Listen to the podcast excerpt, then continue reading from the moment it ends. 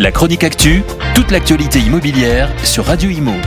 En partenariat avec Regus, des espaces de travail adaptés à chacun. Les fondateurs en sont convaincus, une révolution technologique est nécessaire pour concilier construction durable et logement abordable.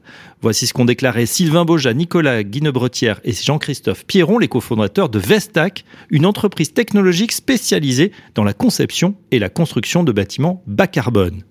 La PropTech annonce avoir levé plus de 10 millions d'euros auprès de fonds d'impact et d'investisseurs historiques en vue d'accélérer sa croissance, augmenter sa capacité de production et financer des projets de recherche et de développement.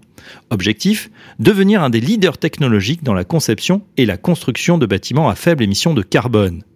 L'entreprise permet à ses clients, des promoteurs immobiliers, de construire des bâtiments avec une empreinte carbone trois fois plus faible, deux fois plus rapidement et sans aucun surcoût par rapport à la construction traditionnelle.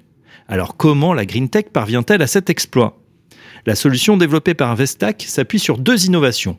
D'une part, l'entreprise a développé un logiciel qui facilite la conception du jumeau numérique d'un bâtiment, c'est-à-dire un Building Information Model, qui est ensuite transformé en instruction de production. En clair, dès la conception, les spécificités de la construction modulaire sont prises en compte.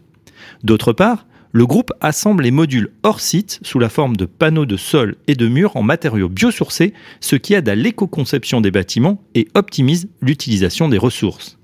Les gains de productivité liés à la numérisation, l'industrialisation et la robotisation absorbent les surcoûts liés à l'utilisation de matériaux plus respectueux de l'environnement.